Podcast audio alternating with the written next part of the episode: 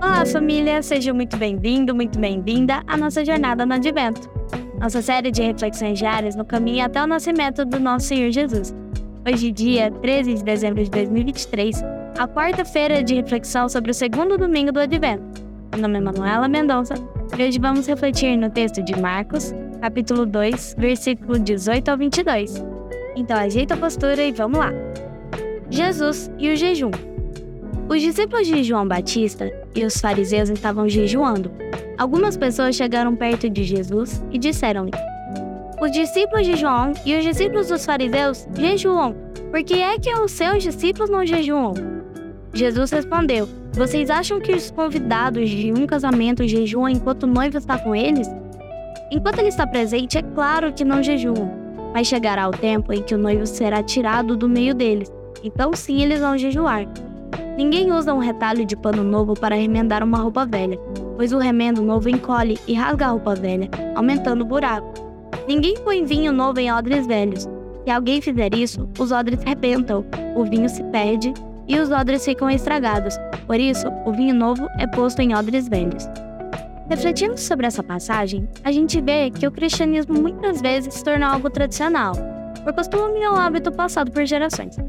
Ou seja, a presença e direção de Deus é substituída pela tradição religiosa, também conhecida como envelhecimento espiritual.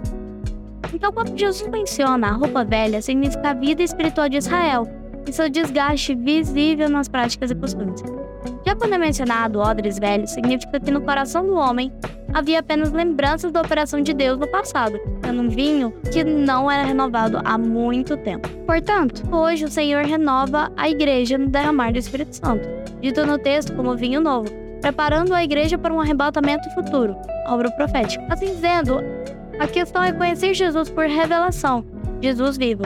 Pois enquanto tiver Jesus revelado, o esposo, o homem não precisa utilizar meios como jejum e ocultar a graça de Deus, pois ela está presente na direção do Espírito Santo, assim como é falado no versículo. Quando ele está presente, é claro que não jejua. Contudo, quando o homem perde a revelação, ficando com a razão e os costumes, então ele deve utilizar meios de graça e buscar o Senhor, como é citado. Mas chegará ao tempo em que o noivo será tirado do meio deles, então sim eles vão jejuar, realizando projeto de Deus em nossas vidas. Já quando é dito ninguém usa um retalho de pano novo para remendar uma roupa velha, significa a atitude de não ter uma renovação completa.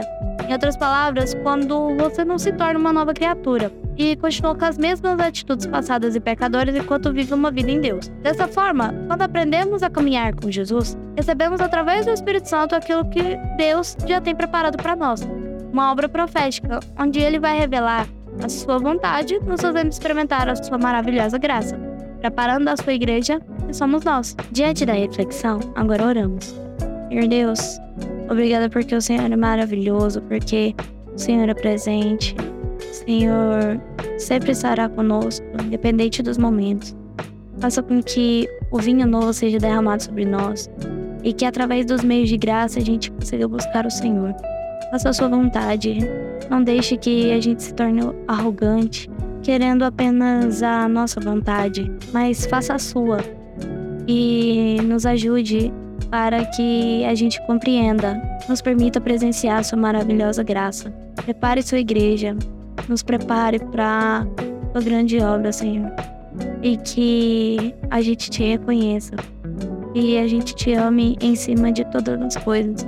Que um propósito no nosso coração e nos guie, Senhor. Em nome de Jesus. Amém. Então, família, é isso. Espero que tenham gostado. Até a próxima e uma semana abençoada para vocês.